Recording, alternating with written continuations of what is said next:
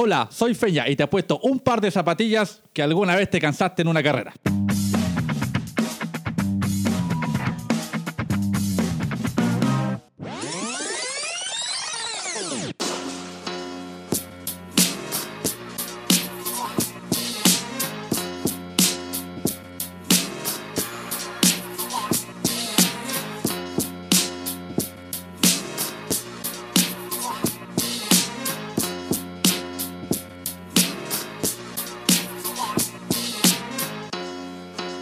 Hola amigos, ¿cómo están? Yo soy Feña y esto es Desnivel Positivo. Último capítulo de la primera temporada. Quizás habrá una segunda, no lo sé todavía. Y lo voy a despedir como me gusta, con amigos, con mis amigos. La mayoría de mis amigos en este momento está acá. Y hay dos. Así que ya les contaré sobre eso. En el micrófono número dos, Carlos Arevalo, más conocido como René. ¿Cómo estás, René? Hola Feña, ¿cómo estás? Qué bueno que bacán estar nuevamente aquí reunido y ahora Lo- con un amigo más. Los veo poco. Bueno, pero bueno, les presento a otro de mis grandes amigos, Eliezer Lascano, con el gran sobrenombre de El Lascano. ¿Cómo estáis? Hola, bien, bien. Gracias por invitarme a este último capítulo de este gran desnivel positivo. Eh, Tienes que decir que es grande, si son mi amigo. pues. Sí, es lo más grande que hay. bueno, eh, como dices tú, es genial estar reunido aquí pasando este momento y recordando anécdotas, hablando un poco de lo que nos apasiona, que es el trail. Sí, prácticamente, bueno, tuvimos inicios dispares en lo que es el correr, Sí. pero finalmente terminamos corriendo juntos. Bueno, nos conocemos de antes, trabajamos juntos, carreteamos juntos antes, ahora corremos juntos. poco. Claro. La verdad es que los veo más de lo que quisiera verlos. Los veo en la pega, los veo corriendo, los veo en la casa. Aunque igual ahora estamos como en ciudades diferentes y no hemos corrido mucho juntos, pero cada vez que, que podemos nos Al final las distancias siempre nos, nos desunen un poco porque antes yo vivía afuera, ustedes vivían acá y ahora es viceversa. Hace dos días corrimos juntos con Lascano. Carlos nos falló, no quiso ir. Dijo que no quería correr con nosotros, pero bueno. No, ya era mucho tiempo haberlos visto juntos, así que no quería. no, no, por, por otras razones no pude correr, pero espero, espero pronto eh, que se alargó mucho, tres. entonces el programa llega hasta aquí. No, oye, nosotros nos juntábamos antes por otros temas que no eran deportivos. Eh, no vamos a revelar el por qué nos juntamos. No, Pero, mejor. Claro, vamos a omitir un par de cosas por la integridad de, de todos nosotros. Pero sí, nos juntábamos y su asadito, una chela Una por chela. ahí. Sí, ahí Sí. nos empezamos como a afiatar. A conocernos un poco más. Sí, en ese tiempo corríamos ahí como por separado. Después empe- empecé a correr con el Carlos, nos juntábamos. Después el Carlos, creo que tú Me integró a mí al, a este mundillo del trail que, que el cual te agarra y no te suelta más. Correcto, ahí cada vez cada uno se va poniendo como más fanático de esto y, y le da y le da y quiere ser más pro, aunque que finalmente uno no llega a ser pro, pero uno se cree que, que, que es pro, ¿no? Sí, o sea, a, a mi parecer yo creo que ser pro es... Uno siempre es pro porque En la mente. en la mente es proactivo también de, la, de lo que va haciendo, de las cosas que uno va realizando y con, con gusto. Y sobre todo cuando se corre con, con amigos y, y se disfruta. Sí, nosotros somos amigos a pesar de que somos somos bastante diferentes entre nosotros. Creo que nunca le había revelado cómo los veo yo a ustedes. Por ejemplo, al Carlos, que es René, siempre nosotros estábamos acostumbradísimos a decirle René. Él es más sarcástico, es más irónico, más competitivo, porfiado. Este weón, este weón sí que es, Es porfiado, porfiado, sí, porfiado, sí. weón. Pero hoy, por ejemplo, con el Carlos nos entendemos mucho con referencia a película, música, dibujo animado, anime, qué sé yo. El Lascano es como más piola, más de entrenar en silencio, no es mucho de redes sociales. Se había hecho un propósito de subir más fotos y subió dos más este año. Subí dos más, pero es un Dos avance. más, pues, es un avance. año, ¿eh? bueno, y con él comparto el tema de informarse harto sobre trail, técnicas de entrenamiento y esas cosas. Y yo igual, no sé, ustedes me dirán cómo ven a mí, pero yo soy como medio mezcla rara de cosas, de medio hippie, medio artesano, sociable, pero de poco Eres amigo. sociable de pocos amigos, yo creo. Sí, pero a, a pesar que conozco mucha gente, igual puedo irme a una montaña a vivir y no ver a nadie. Todos somos un poco raros. Como tú dices, Fernando, eh, sí, somos bien diferentes los tres y yo creo que eso es lo que nos afiata tanto. El hecho de que las diferencias, si fuéramos un poco más parecidos, probablemente ni siquiera nos pescaríamos. Sí, yo creo que una parte importante de ser diferente es porque eh, nos afiatamos súper bien eh, y compartimos las cosas que, que vamos aprendiendo cada uno. Sí, y como, como amigos que nos conocemos hace años, también tenemos harta, hartas Unas cosas que pocas cosas por ahí. Sí, hay cosas que podemos contar, cosas que no. No sé, por ejemplo, me acuerdo aquí en, estamos en los Andes ahora grabando, en el Cerro Santa Rosa, el René, había un tronco para cruzar un canal. Con el Lascano cruzamos los dos y se corrió el tronco, entonces René quedó ahí como al medio del tronco a punto de caerse al agua, como la caída de Edgar. Sí, me acuerdo, ¿sabes? Oye, fue La el momento de. Edgar. Bueno, vamos a cortar esa parte. bueno, también antes teníamos un, un equipo de corredores de trail que formamos con camiseta, le pusimos mucho esfuerzo, pero teníamos ahí integrantes como que no iban a correr mucho, se volvían por excusas, siempre estaban ocupados, por eso decidimos como terminarlo. Y al final siempre salíamos los tres y todo. Está como. Siempre yo los tres al final. yo creo que no está acabado, está ahí como latente, dormido, ahí tranquilo. Bueno, yo creo que Chivato. Nunca uno, muere. Uno igual se siente Chivato. O sea, Chivato fue el ícono. De hecho, tenemos amigos fuera también que usan las camisetas aún. Sí, es verdad. Eh, yo, por lo menos, personalmente la uso. Oye, ¿te que- acuerdas? ¿Quién es como el más chascarriento acá? eh, yo tengo varios, pero yo creo que René. René. Una vez fuimos fuimos a una, a una carrera, ¿cuál era? El Win for Life. Y René fue a buscar los kits y a, la, a Lascano le trajo una polera, Era de mujer. mujer. Después que corrimos todo en esa carrera, me acuerdo que nos recogían en un bus. Y yo le miraba raro el hombro, porque mi camiseta era normal, así una polera con una media manga. Lo más llamativo era que Claro. se le veía bastante eh, ajustada, así Claro, su como. era como ajustada y el corte Era como del- de compresión. Claro, y- el hombro era medio raro y empezamos a mirar a las otras personas y claro, tenía una polera de mujer. Quería- quería, Era matar, talla M, pero era de mujer. quería matar al, al Carlos, güey. ¿ah? Desde ahí nunca más me retiró un kit. Claro, o como cuando fuimos a la Piedra del Indio, la primera vez a explorar, la Piedra del Indio que hay en los Andes. Mm, y- cerca del Enjoy, claro, cerca del casino. Decidimos como separarnos para... Para buscar nuevas rutas y todo eso. Y René se perdió. No, y fue, fue, fue cuático, porque no. Tú andáis por el sendero que, que correspondía. Yo empecé a buscar más senderos. Bueno, era la idea. Pero al final me metí en un sector donde no había cerro y todo. por el- y empezamos por el, y está por el la chucha. GPS. No, estábamos súper súper alejados. ¿Sí te acuerdas de alguna talla más que no haya pasado por ahí? Me recuerdo de una, una bien buena que fue en el Urbanatlón hace Fueron como tres dos años atrás. Sí, no, ahí fueron dos tallas en una, claro. Lo primero fue que. ¿En el maratón todavía no corrí? No, todavía no corría en ese tiempo, no iniciaba en el, en el deporte del correr. Yo ahí sufría soportándolo solo, pues, este, bueno.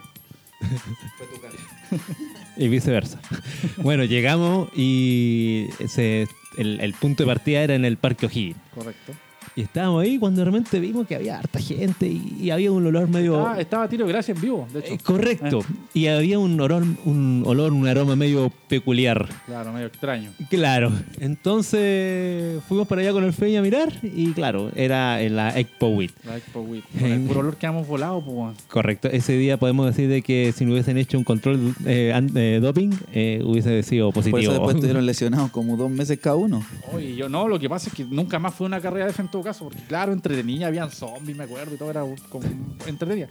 Pero uno no entrena para eso, solo entrenamos para correr, pues no para obstáculos. Me acuerdo que pisé un neumático y se me dobló el pie, me dolió caleta. Pero seguí corriendo.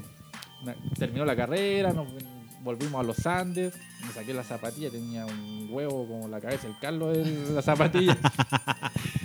No, yo, y yo cuánto se llama, estaba con un pequeño dolor a la espalda, llegué de ese día y también con lumbago y también fuera de la pega, además. Sí, pues Carlos tuvo en el capítulo 2, creo fue, ¿o no? De Daniel Positivo. Correcto. Que ahí contamos, si alguien lo escuchó, que era como una especie de asesino a sueldo contra mí. Siempre que andaba con él me pasaba algo. Un sicario silencioso. Cuando fuimos al Copín, veníamos de vuelta y justo veníamos pelando. Por peladores nos pasó, porque veníamos corriendo y pelando. Se me desarmó el sendero. Sergio, Ram- Sergio Ramos del trail. Sergio Ramos del trail, pues, weón. Debo decir de que después de, después de que pasó un tiempo, una, una semana, casi un mes, eh, con mi compadre también pasó algo parecido. ¿Y qué Llegamos al cerro La Virgen iba adelante y también se le desarmó el terreno y se dobló el tobillo. No alcanzó a hacer una fractura como la tuya, pero estuvo ahí también medio dolorido. Me resbalé en una curva. O sea, y- sí. Carlos, el, el, el agente. El agente peligroso. peligroso, sí. Yo creo que él. Por eso yo evito salir con él un poco. ¿No te acordás una vez que nos juntamos en San Felipe, en el estadio fiscal, que no está en un barrio muy bueno? A propósito de zombies. Sí, sí, pues, y estábamos ahí. Acá no estaba haciendo serie, yo venía de hacer un, otro entrenamiento, así que lo estaba acompañando, ¿no?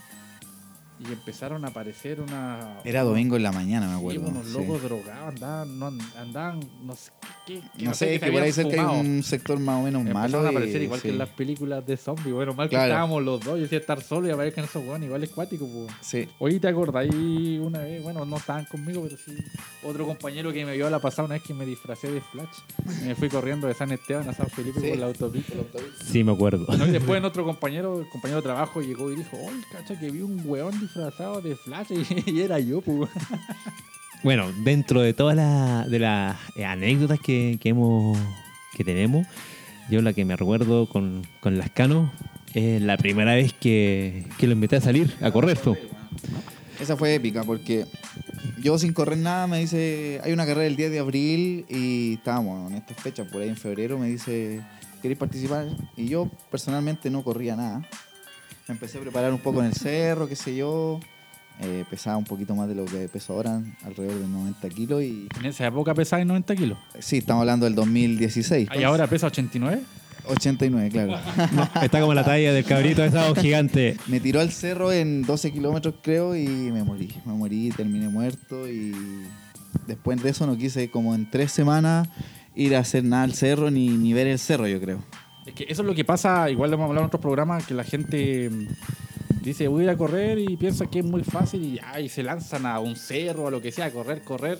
Pero Se René me llevó, me- Re- él, él me invitó y yo acepté la invitación, O sea, claro. pero- que es un mal anfitrión para iniciar a la gente con... Justamente.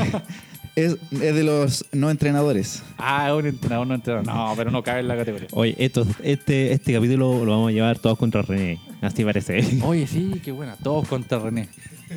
¿Alguna vez que nos toque a nosotros? Correcto. Siempre nos golpea, nos hace alguna cosa que no No- corresponde. nos deja fuera de las pistas, trae poleras de mujer, como contábamos recién. Nada, y bueno, y después invito a Lascano a correr ahí al, al bosque, al jardín botánico en Viña.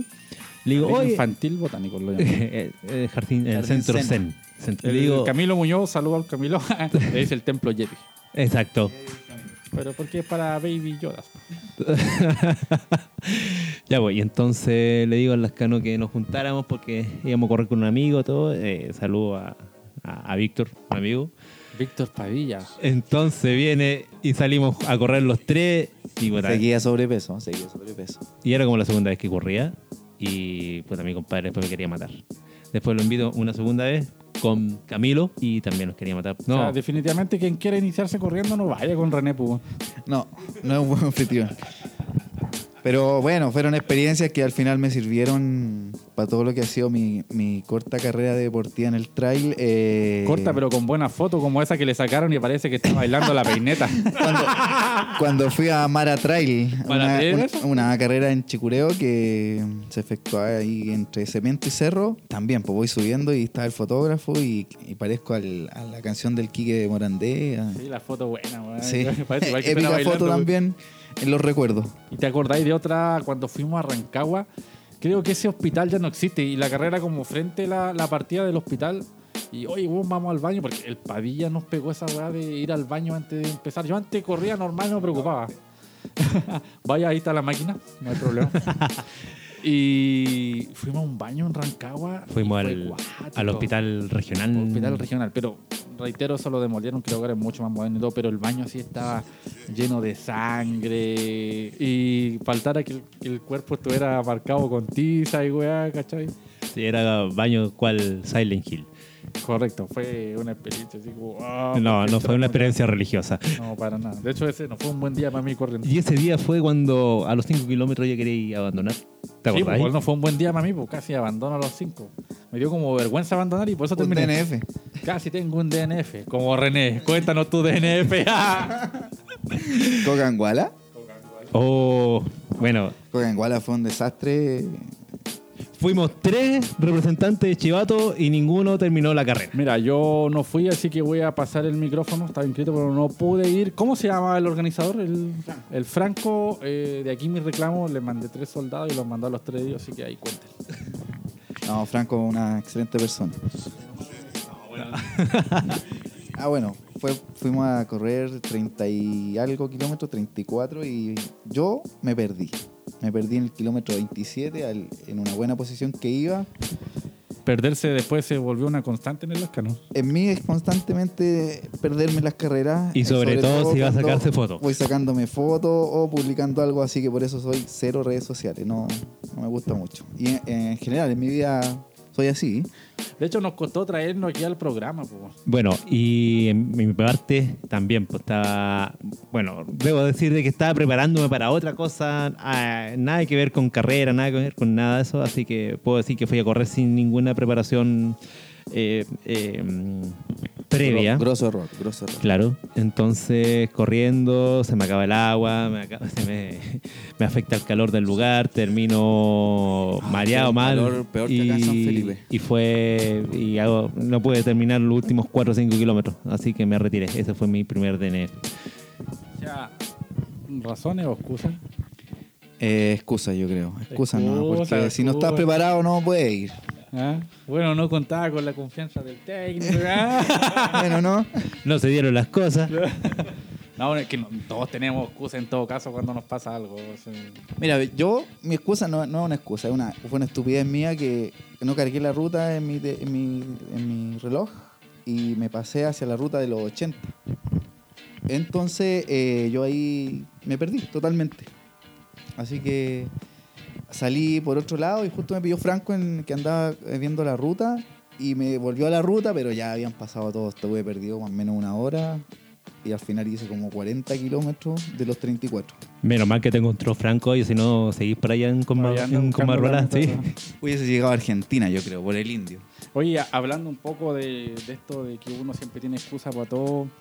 Cada persona que diga o publique o suba una foto que corrió como que todo el resto, "Ay, campeón, bravo, no sé, eres el mejor. Eso abunda sobre todo en las páginas de, de corredores.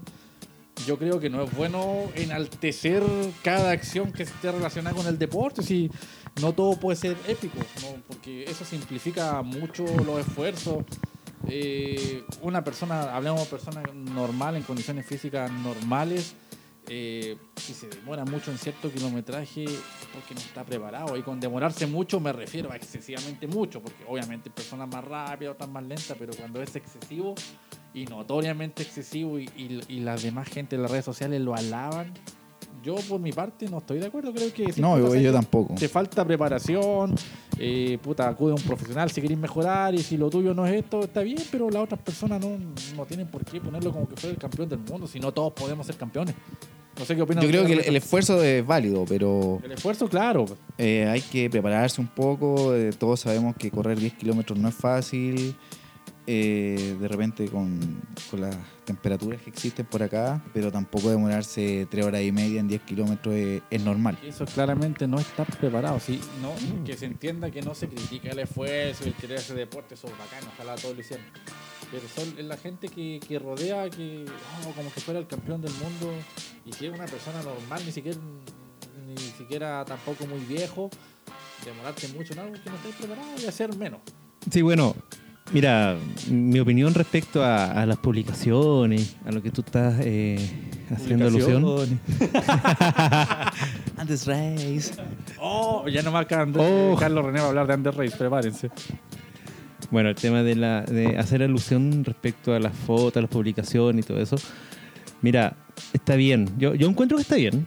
Yo encuentro que, que, que- que está bien subir, dar, dar, eh, dar a conocer algunos logros. Yo subo mucho lo que hago en historias de Instagram, en fotos, pero eh, a lo que yo voy es que te traten de campeón por dar tres pasos. Correcto, correcto. Ese, ese punto, en ese punto hay que considerar que hay gente que le cuesta, que está que está como, como recién empezando, como tú bien dices, y le puede servir como un aliciente y yo creo que ahí falta más, o sea, aparte de, de, de celebrarle lo que está haciendo, yo creo que falta ese punto, decirle, pero supera, pero, pero tú puedes más, Es tú puedes de- lograrlo, de pero repente, si se- un cierto tiempo en 10 kilómetros, corre 5.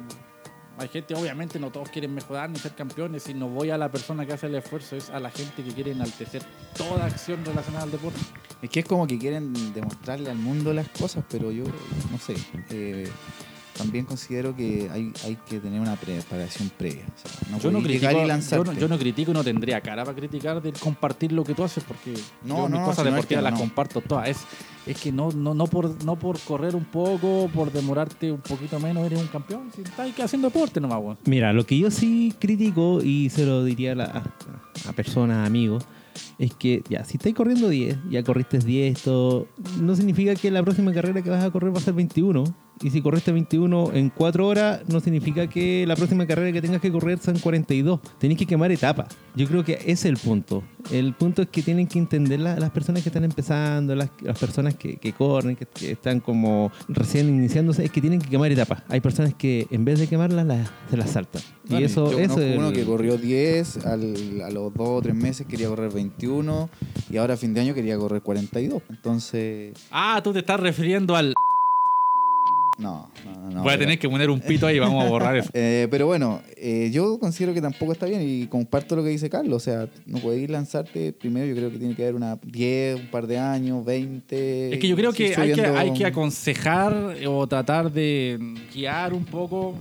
Correcto. Oye, ya voy volviendo a las anécdotas. ¿Te acordás de alguna otra? Eh, no. Bueno, esto ha sido todo. Esto fue del nivel positivo. no, hay varias, pues que no podemos contar todas tampoco. Yo me acuerdo de una, una eh, que me pasó en Perú. Eh, Andes Race. se viene Andes Race. Ya, espérate, voy a adivinar. ¿Fue en Andes Race? Eh, no. No. Fue- no, no, no fue en Under Race. ¿Qué hubo? No, sí fue en Under Race. Ya. Dale, te escuchamos. No, bueno, primero que todo fue una bonita experiencia. Ojalá que Peter Trujillo esté escuchando. Bueno, Sí. y ojalá que lo si escuche quieren, porque- pueden saltarse en los próximos minutos. No, una vez dentro de la, de la anécdota que me pasaron fue que corriendo de repente me, me pierdo. Qué raro. Siguiendo la. la- Oye, la- sí, eso es bueno. Yo no me pierdo tanto, me pasan otras weas. Pero igual te has perdido. Acuérdate cuando salió el toro, todas las cosas. Oh, el toro. No, pero si tú, así es por carrera, se han perdido fuera de carrera. Si no estamos, no estamos sentándonos en carrera. Ah, no, no, no. todo- yo soy el que hago la ruta, acuérdense. Sí. Mm, Ya continuamos con Sí, Andes Race. hace, weón. hace- hace la ruta y se pierde igual. Ya, pero ¿para qué, para qué vamos a seguir andando? Ya, dale, cuéntame Andes Race, que no la he escuchado nunca esa. pues. ¿Sabes que se me olvidó? No, te- si algo te pasó, pero no me acuerdo. weón. Es que ya son muchos años, Carlos. Sí, eso es verdad. Yo creo que hay que cambiar de anécdota de carrera. ¿no? Te vamos a mandar a Ecuador ahora. Eh, Oh, si fuera Mont Blanc, yo cacho de aquí hasta 80 años nos cuenta la anécdota. no, este, eh, hoy no sería malo. ¿No sería malo de repente hacer una carrerita así? Deberíamos ir a Under los tres, no, sí, pero los fuera tres. Sí, no, fuera huevo, podríamos ir a Under los tres. Peter Trujillo, escucha. Ah, que nos dé alojamiento gratis, por favor. Claro.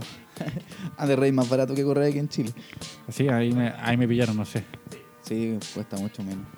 Eh, más barato y de verdad eh, la organización, eh, nada que envidiarle a otras carreras. ¿eh? O sea, debe ser mucho barato, más barato que correr en Zapallar. Uy, fue. Una de las carreras más caras que hay. Bueno, pero ese es un tema para largo, yo creo, porque eh, aquí en Chile Sí, lo vamos a el hecho de ma- masificarse se ha ido encareciendo mucho. Mejor saltemos al tema que no lo hemos hablado, los, así como los tres, los entrenadores. No, No entrenadores. entrenadores. Oh, está como, como va a hacerlo una sección aparte. Con el gentil auspicio de... Pito. No, bueno, es, es un tema que ya no tiene mucho que darle vuelta. O sea, todas las opiniones que se han hecho acá en el, en el canal eh, son las mismas. O sea, pastelero a sus pasteles nomás, yo creo. Ojo que las opiniones vertidas en este programa no son de mi responsabilidad, son de quien las emite. Bueno, aparte de los entrenadores, no entrenadores, también está un tema que lo vi surgir hace poco y lo comenté en el capítulo 18 con Peter Trujillo, creo, que fue el tema de gente que no es ni ganador, ni nada, sino que lleva un tiempo corriendo y empieza a dar clases de técnicas de pisada Y uno dice, ya está bien querer, lo que decíamos recién, ayudar a la gente, pero si uno mismo no sabe una técnica, no puede enseñársela a los demás, ¿no? Bueno, yo creo que eso de las técnicas eh, se va adquiriendo con el tiempo. eh, y bueno, si tú tienes una persona, un entrenador, No, no, un entrenador, entrenador, pero así como que cualquier persona que lleva corriendo un tiempo crea que puede eh, enseñar algo, eh, no, no lo comparto al 100%. Es que hay Tips que, te puede dar, yo creo. hay que asesorar, pero también desviando hacia profesionales, que es lo ideal. Correcto. Ustedes tienen como complejo de cantante, los veo que pescan el, el cable, lo enrollan. El Carlos me quita el micrófono. Pero tenemos tres micrófonos, ¿por qué te quita el tuyo? Quiere todo, quiere todo, ya pasémosle todos los Pito, micrófonos. pito, pito. Acuérdate que es Kiko. Oh, otro pito vamos a tener que poner ahí. Este programa va a ser basado en pito. Pitos. No, pero igual no hemos hablado tantas cosas que. como las que podríamos haber dicho, por ejemplo. Como por ejemplo. Pito. No, po- no, no podemos decirlo. O como por ejemplo si hablamos de la. No, si se le voy a poner un P. Nada de eso. va. Gua-. Retomando. Bueno, retomando el tema de los entrenadores, no entrenadores, de repente me acuerdo que a mí me han preguntado así, oye Carlos, ¿me podías ayudar? Eh, ¿Qué me podías eh, eh, recomendar? ¿Cómo empezaste tú y todo? ¿Me podías entrenar? Lo primero que les digo, yo no puedo entrenar a nadie porque no tengo las bases. Yo no tengo bases eh, de estudio para poder enseñarles. Yo, le- yo les puedo decir, mira, yo empecé de esta manera, pero de ahí a decirte, a entrenarte, decir, hace esto, hace esto otro, no, o sea, trata de meterte con alguien que de verdad sepa, que, que converse. Yo creo que el, no sé, pienso que el mejor consejo que uno puede dar es que la persona que quiere correr se compre un par de zapatillas buenas, que es lo primordial para mí para poder correr. Aunque ahora hay gente que corre sin ofender a ningún presente con chalas. El otro día iba por, le contaba los canos, iba corriendo por Viña, me tocaba un regenerativo, así que iba como lentito y me pasó un compadre así como rasta con chalas. Está como el concepto minimalista ahora de moda. Hay unos que corren con chala, otros con herradura. Eh, no, no sé a qué te refieres. Hay una mexicana que corre con, con chala, eh, Ah, no, pero es que esos son los tarahumaras. los tarahumaras, o sea, pero ahí tenía un Es- ejemplo. Eso es su cultura y, y siempre ha sido así. De hecho, si alguno ha leído el libro Nacidos para Correr, que regalamos en el capítulo 10 de este programa, eh, te habla sobre ese pueblo, incluso trataban de auspiciar, le dieron zapatillas Nike y todas esas cosas, pero no podían correr zapatillas. Bueno, no, cosa que le he preguntado casi todo, eh, alguna carrera que tengan en mente en Chile que no hayan ido y que les gustaría participar. Bueno, yo, yo principalmente ahora pronto voy a Pucón. Eh, llevo varios años inscribiéndome con ¿Y no el-? Early Ticket y no pude ir por Tiene una colección de, kits que no de diferentes motivos, así que ahora creo que voy a poder asistir, así que es, épica para mí por lo menos, porque me encanta la ciudad, me encanta el volcán y la, la mística que se da ahí para correr, por lo menos para mí. A pesar de que hay muchas carreras que me gustaría ir, eh, en estos momentos es, es la que tengo en mente. A mí lo que me gustaría correr sería Ultrafior. Creo que sería bonito correr ahí en la, en la Patagonia, esos paisajes geniales. Y si no, bueno, también Ultrapaine, que también se corre en el mismo sector. Yo creo que, bueno, justamente una carrera allá en Torres del Paine, espero pr- pronto ir a correr. El concepto Por es como correr en el sur pareciera. Yo soy del norte, pero igual, no sé. Ahora voy a ir a Futangue, eh, que era de las que quería ir. Y de ahí, claro, algo en la Patagonia, eh, Navarino ir.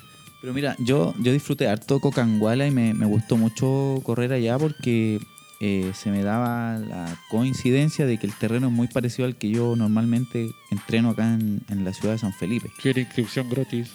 No, el Franco ya me la dio. Eh, no, pero eh, es un paisaje bien agradable para hacerlo. Un poco de calor, sí, bastante. ¿Poco? Hay que ir bien hidratado, bien preparado, pero eh, me gustó mucho. O sea, ya. Yo igual no, no, no puedo ir a Cobangual, o sea, pero pareciera ser que el consenso en general entre todos los programas ha sido como más tirado hacia el sur. El norte, obviamente, tiene muchas gracias. Sí, no, sí. Por ejemplo, en el norte está la que yo pude haber ido, a la que yo fui, que fue Virgen de las Peñas, que también es otro paisaje. ¿Y, qué te- y eh, cómo estuvo esa carrera? No, estuvo buena. No, esa estuvo Con el Padilla y correcto, correcto. Ahí lo conoció. No, ahí esa fue la primera vez que fuimos a correr. Viaje romántico a Argentina, ahí se conocieron. Sí, correcto. Fuimos allá a un crucero romántico. No, mentira. Pero sí, no, el sur, el sur es llamativo, los paisajes, el hecho de la lluvia. no, Ya, y internacionales, me voy a atrever a decir que van a decir algo ahí en, en Mont Blanc. Alguna parte de esa, que no sea Mont Blanc. Bueno, es que Mont Blanc es la épica de, yo creo, el sueño de, de todos los traileros que, que, no- que amamos este deporte, así que es obvio, pero eh, a mí personalmente, no sé, eh, España, alguna carrera en España, Transgran Y Trans la Gran final- y la Canaria. final de la Golden Trail. La final de la Golden Trail, alguna en de la Golden en Trail Nepal. puede ser. En Nepal, en Grecia, weón. Sí, en Italia también, no, Lo- los paisajes son hermosos. A mí me gustaría volver a, a Perú. Sí. Ahí, Pero- viene, ahí viene Perú. Pero, pero no solo. Ah, yo corrí en el norte de la. ¿Cómo se llama esa calle en Iquique? En Guara. Buena carrera. Tienen poquísimo desnivel, así que la gente que hace desnivel le va. Tiende a ir bien. Es muy caluroso, me había olvidado lo que es correr en la pampa. Pero buena carrera, así que si pueden ir hasta Iquique, A mí me gusta sufrir, me gusta el del nivel positivo. es que desnivel positivo va un gran programa. Próximamente voy a regalar un par de poleras, no sé cuándo. Y si es que hay segunda temporada, vamos a tratar de hacer unos videos, o sea, perdón, claro, grabar unos programas para subirlos posterior, no, no en línea. Y en algún momento hacer uno que sea en línea, pero ahí cuesta un poco como coordinar el tema de, juntar la gente. Si hasta a mi amigo me costó traerlos para acá. Sí, en realidad ha costado un poco juntarse los tres, pero es por lo que te decían delante, o sea, vivimos un poco separados. Sí. No más tantito. Sí, bueno, entonces ya vamos a ir cerrando el- este capítulo número 20, final de la primera temporada. Ojalá podamos seguir. Estoy coordinando para poder seguir en esto. Eh, ¿Algunas palabras para finalizar? Las caras en el micrófono 3. Bueno, eh, agradecer la invitación. eh, es muy grato recordar anécdotas eh, de esta, ¿cómo decirlo?, amistad que tenemos y además de compartir este deporte que nos apasiona a los tres. Muy bien. Y René en el micrófono número 2. No, eh, agradecido de poder compartir con ustedes este programa. Eh, rico estar aquí con amigos. Y espero nuevamente juntarnos, a lo mejor un grupo más grande en la segunda, en una futura o próxima temporada. Sí, voy a, voy a tratar de hacer un programa igual con harta gente en- ahí en la costa. Y lamentablemente, como decía, no pueden ver lo que estamos haciendo, pero mientras grabamos, estos dos están ahí peleando también abajo, fuera del micrófono Tomando café. y tomando café de la máquina de, de la máquina de nivel positivo, pateándome los cables también. Bueno, agradecerles, los veo más de lo que quisiera, como dije recién, pero gracias por compartir este instante conmigo. eh, igual ustedes forman parte de esto. Esto fue Desnivel Positivo.